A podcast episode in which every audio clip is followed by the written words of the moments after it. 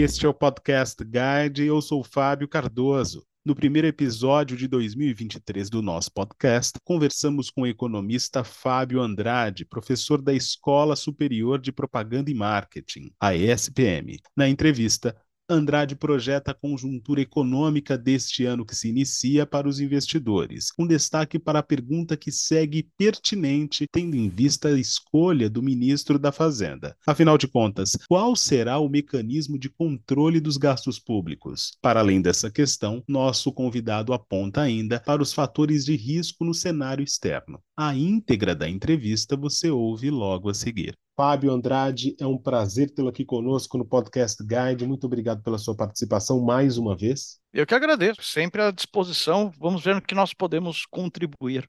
Fábio, 2023 começa com muitas oportunidades, já diz o ditado, são 365 oportunidades, mas há um temor muito grande em relação à política econômica do novo governo, dada as escolhas que foram feitas. É, minha primeira pergunta para você é a seguinte: o investidor tem motivos para ficar preocupado com a política econômica e com as escolhas que foram feitas até aqui, pensando no cenário à frente? Sim, é, mas com, digamos, uh, moderação e sim com algumas ressalvas. Além da gente discutir o nome, é, uma coisa que é, acredito que esteja a ampliar a incerteza nesse momento é a ausência de uma clareza sobre qual será, no linguajar econômico, a âncora fiscal. É, no linguajar mais simples, qual será o, o freio do gasto público. O governo Michel Temer uh, aprovou um mecanismo de teto de gastos bastante alinhado com a literatura de economia, porém com um mecanismo de freio bastante duro ligado uh,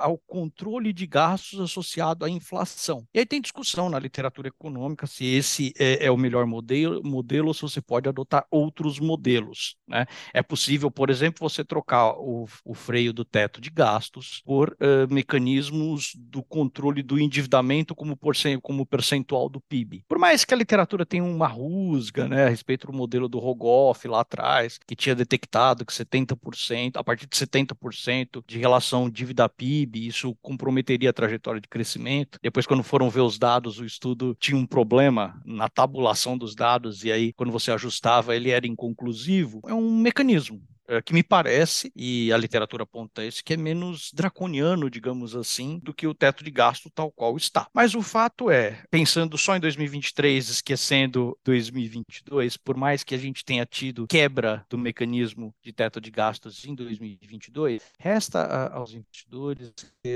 de qual será esse mecanismo de freio. Ao mesmo tempo, vis-à-vis que a gente tem, nesse momento, sendo discutido uma PEC, projeto de emenda constitucional, que é justamente dedicada a aumentar os gastos públicos Então, um fator de incerteza que deve deixar atentos os investidores é qual será o mecanismo de controle de gastos públicos ou controle uh, de endividamento do Estado brasileiro ou relacionado ao PIB, diferentes formas possíveis. Enquanto não houver clareza desse instrumento, me parece que nós teremos ruídos. E aí eu falei, por que, que a gente tem que eh, pensar que e, e esse é uma dinâmica, mas com ressalvas? Né? Quando a gente olha o histórico do ator principal, e nesse caso a gente está falando do ministro da Fazenda, a gente tem um ponto que coloca ressalvas, mas ressalvas positivas. A, a gestão do ponto de vista de controle do gasto do Haddad enquanto prefeito de São Paulo não foi, foi longe de ser uma gestão temerária. Muito pelo contrário, foi uma gestão que até fez com que a, a prefeitura de São Paulo recebesse o, o grau de investimento. Esse é um ponto.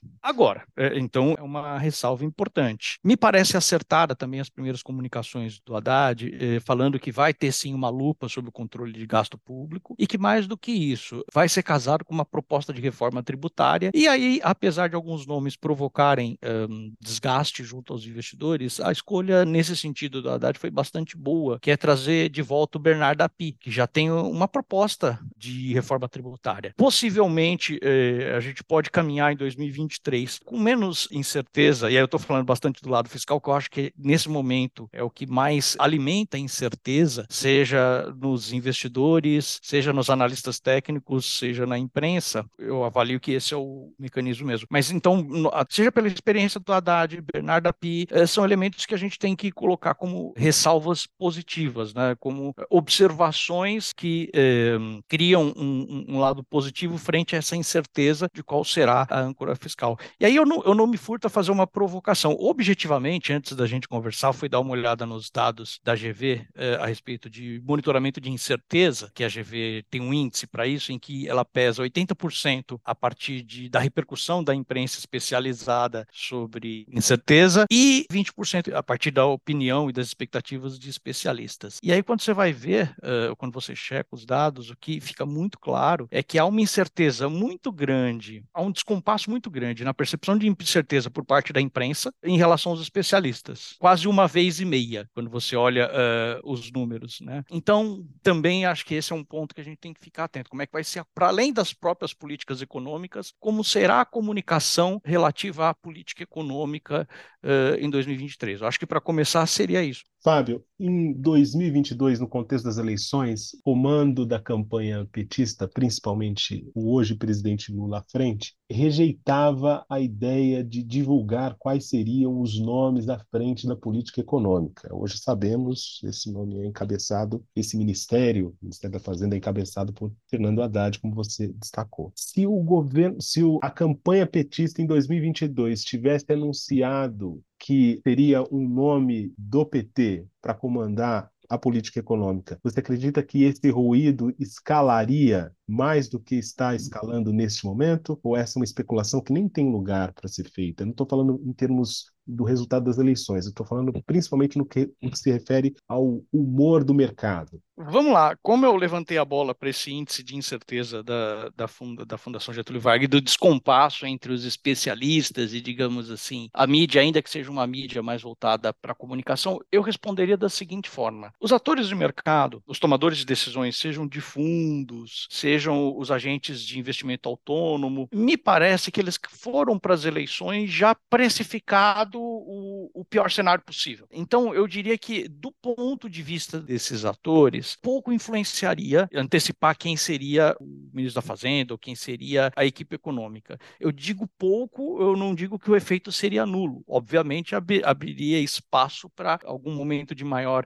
oscilação, turbulência, mas eu diria que para esses atores, uh, de certa forma, estava precificado. Agora, tem um ponto: por mais que os tomadores de decisão já tenham tomado medidas para se precaver contra uh, o pior cenário possível, seja de indicações do PT, seja uma radicalização em caso de vitória do atual presidente Jair Bolsonaro, aconteceu. Esse é um lado da história. O outro lado da história são as pessoas que efetivamente têm o seu dinheiro, porque os economistas gostam de falar que o mercado somos todos nós, né? Só que é aquela história, tem uns que são mais iguais do que outros, como já diria o George Orwell, né? Então tem o pessoal que toma decisão mesmo com o nosso dinheiro e tem as pessoas que que não são especializadas e têm os seus recursos alocados e que, em virtude de alguma incerteza, alguma informação, podem resgatar investimentos, solicitar modificação do tipo de carteira. Então, eu diria, Fábio, que é mais provável que ocorresse uh, algum movimento, como acho que já está ocorrendo, da parte dos próprios investidores quererem buscar alguns investimentos mais seguros, ainda que menos rentáveis, do que propriamente os operadores fazerem grandes movimentos de oscilação. Da Daí, me antecipando, você poderia me perguntar, Fábio, mas a gente está vendo nesse final de ano uma grande oscilação. Isso não guarda uma relação mínima com as indicações? Por mais que eu não aprecie, eu acho que eu avalio que uma indicação como a, a Luiz Mercadante para o BNDES tenha problemas que se iniciam eh, na própria necessidade de rever a lei das estatais, até mesmo no próprio entendimento do Mercadante em torno de política industrial, mais voltado para aquilo que pode ser chamado de campeões nacionais do que efetivamente pensar em quais elos da cadeia de valor global as empresas brasileiras poderiam se colocar. Esse é um componente que gera algum ruído É preciso ser dito também que a gente tem problemas internacionais que interferem na tomada de decisão e que sim são responsáveis pela oscilação que a gente vê no mercado nesse finalzinho de 2022. E tem um outro lado que às vezes alguns operadores de mercado podem não gostar, mas é necessário dizer. Se a gente está em 2022, migrando já para 2023, eh, com muitos fundos eh, tomando decisões muito orientados por práticas de ESG, completamente sintonizados com a Agenda 2030, com os ODSs, a gente tem que ter claro que parte do ruído também é causado pelo movimento que não reconhece o resultado eleitoral. Se, por um lado, sim, a gente pode falar de alguma oscilação ligada à escolha de nomes uh, demodês e até desconectados do up-to-date da teoria econômica, por outro lado, a gente tem que reconhecer também que investidores internacionais que guiam seus investimentos por lógica ESG, ODS, Agenda 2030, vão, uh, de certa forma, rever suas posições no Brasil quando eles são informados que uh, há movimentos que questionam o resultado eleitoral no Brasil. São essas as dinâmicas que uh, a gente tem que ficar atento. Mas esses ruídos em relação ao que ocorre no Brasil em termos de contestação eleitoral têm força para chegar ao ouvido desses investidores internacionais como um sinal de alerta, Fábio? Olha, vamos lá do ponto de vista de investidores internacionais, eu não tenho essa informação. Eu estou aqui modelando a partir do que a gente sabe tanto de teoria de risco quanto tomada de decisão de processo de risco. Agora, no setor produtivo, que aí eu vou, vou, me furtar de dizer quais setores, mas a gente tem uma interlocução, há essa preocupação. Consultorias estão sendo demandadas com a seguinte pergunta, tá? Tudo bem, que não tem um golpe de Estado, mas, enfim, a gente pode ter alguma paralisação produtiva, a gente pode ter algum gargalo do ponto de vista logístico em virtude desses movimentos? Essa questão está na mesa. Né? Então, penso eu, por extrapolação, que se tem tomadores de decisões uh, do setor produtivo estão perguntando isso para a consultoria, faz sentido pensar que tomadores de decisão de fundo também façam essa pergunta, sobretudo esses mais orientados por lógica ESG, Agenda 2030, ODS, também o façam. Falando de conjuntura internacional, então você deu uma deixa para tratar desse tema, Fábio. Em 2002, quando o Lula foi eleito, muito se diz a respeito da importância do boom das commodities na primeira administração Lula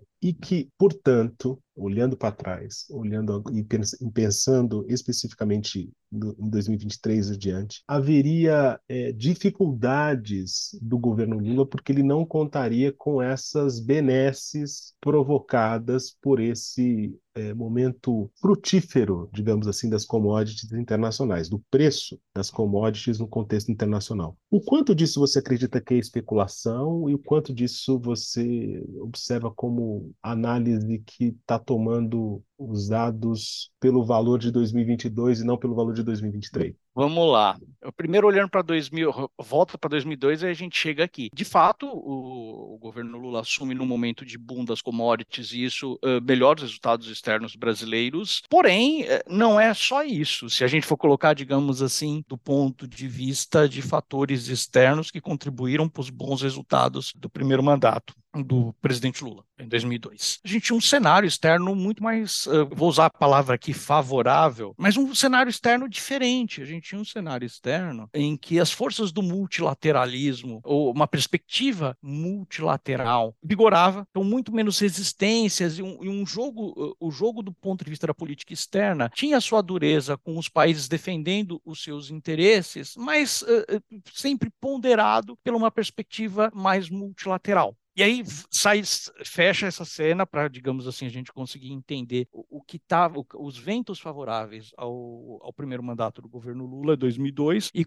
corte para 2023. A boa notícia para o governo, para o governo Lula. Um, a gente vive um momento em que o preço das commodities, se a gente não pode chamar de boom, tampouco o preço das commodities estão em baixa. Aí fatores externos, até negativos, têm contribuído para que o preço das commodities esteja elevado no mercado internacional. Então, a gente está falando, sobretudo, um, da guerra Rússia-Ucrânia. Então, os preços de commodities do ponto de vista internacional são um fator que pode ajudar os resultados do ponto de vista externo do Brasil. Agora, excluindo esse fator, o que o Lula não pega, e isso é um pode ser um desafio, inclusive, para a construção da política externa brasileira. Ele não pega um cenário em que há qualquer sinal de contemporização por perspectiva multilateral. Pega um cenário de jogo muito duro, com os Estados Unidos. Um, eu tenho falado isso, eu sei que é polêmico do ponto de vista da teoria das RIs, então meus amigos de RI, é alguns mais especialistas do que eu, vão ficar chateados, mas ainda assim eu vou falar. A gente pega um momento que, tá, se a gente não está especificamente num momento de disputa entre hegemonias Estados Unidos versus China, a gente está na antessala desse movimento. Então, os Estados Unidos pode fazer algum aceno multilateral, mas muito mais como uma forma de se reafirmar como superpotência do que qualquer outra coisa. Diferente diferente de 2002. Na Europa, até pela própria questão uh, da guerra da guerra Rússia-Ucrânia, está na antessala ou tem muito próximo a si um conflito que se escalar ainda mais e se mudar territorialmente ameaça países centrais da Europa. A Europa convive com inflação e com dificuldade de abastecimento de a matriz energética europeia ainda não é tão verde quanto eles gostam de alardear, ainda muito dependente de outros mecanismos, em que a Rússia era uma fornecedora importante. Então, o cenário externo que o Lula pega é completamente diferente de 2002 e muito mais duro para que uh, ele consiga trazer benesses uh, nesse ponto. E aí, até do ponto que a gente está num programa mais para investidores, esse é um fator de risco que eu acredito que aqueles que olham para sua, que gostam de controlar um pouco mais a sua carteira, tem que ficar atento. O cenário externo é um cenário externo bastante complexo, complicado, que não vai dificultar só o governo Lula, mas pode dificultar, pode alterar significativamente significativamente a decisão de tomadores de, investi de investimento, sejam mais globais, sejam aqueles que têm uma carteira pequena, mas gostam de controlar. Né? Eu diria que o cenário externo é bem complexo, seja pelo um potencial de escalada de guerra entre Rússia e Ucrânia,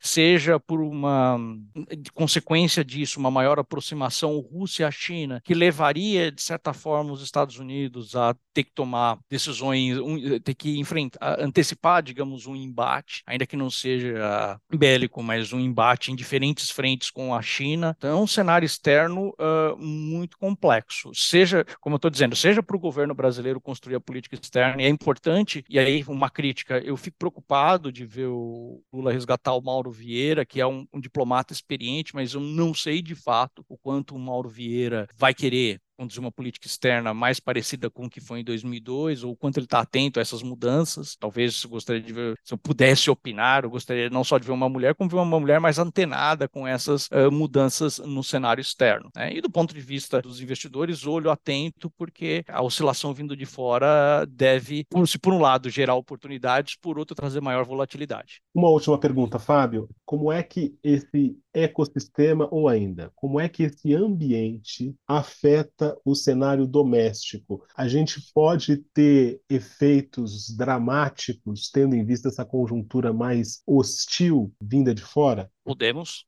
preço do petróleo pode escalar. Para ser muito objetivo, o preço do petróleo pode escalar e a gente já viu que a solução que foi adotada em 2022 é, é uma solução que no curto prazo contribuiu para diminuir índices de inflação, porém é uma solução que trouxe problemas do ponto de vista de finanças públicas. Então, é, e que tem que ser resolvido ainda, não foram resolvidas. Então, tem canais de comunicações diversos um canal de comunicação é, seria via commodity, seria via petróleo. Por outro lado, uma apreciação do preço das commodities do ponto de vista do agro facilita. Eu colocaria um outro componente, né, é, que eu esqueci de, de, de citar anteriormente e que complica ainda mais, né? É, que é basicamente a componente política monetária norte-americana. A gente não deve ver nada parecido com o que o Paul Volcker fez uh, em 80, porém a gente já vem, a gente vem notando um aumento gradual da taxa de juros norte-americana, o qual coloca desafio para os países em desenvolvimento do ponto de vista de atração de recursos internacionais, porque a taxa de juros norte-americana é utilizada como referência para investimento, ou digamos é o mínimo requerido, né? E aí as taxas de juros brasileiras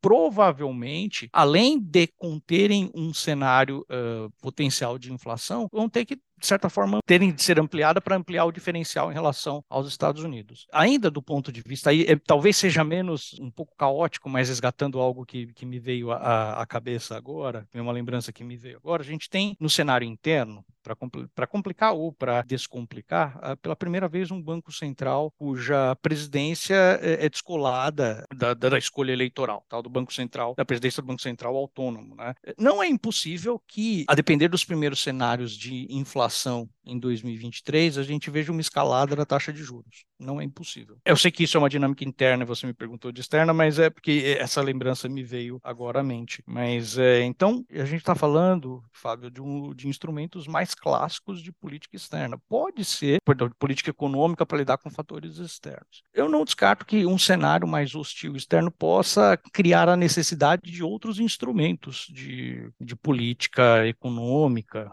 para uh, lidar com esse quadro. Eu diria que uh, as velhas respostas tendem a, a, fracassar. Por outro lado, respostas novas podem ser mal interpretadas por diferentes atores econômicos e também fracassar. Então, o cenário externo é, é de fato é hostil e coloca um desafio significativo para os gestores da política econômica brasileira e também para os investidores que têm que analisar, ponderar todos esses fatores e decidir o que fazer de melhor com as suas carteiras. Andrade, mais uma vez, foi um prazer tê-lo aqui conosco no podcast Guide. Muito obrigado pela sua entrevista. Meu prazer é todo meu. Estarei sempre à disposição. Espero ter contribuído para que os investidores tenham algum, uh, para investidores, sejam grandes, sejam pequenos, tenham mais elementos para tomarem uh, as suas decisões. Esta foi mais uma edição do Podcast Guide. A nossa lista completa de entrevistas está disponível no Apple Podcasts, no Deezer, no Google Podcasts, no SoundCloud e no Spotify. E no aplicativo O Guia Financeiro, além dos nossos podcasts, você encontra muito mais conteúdo sobre o mundo da economia em diversos formatos.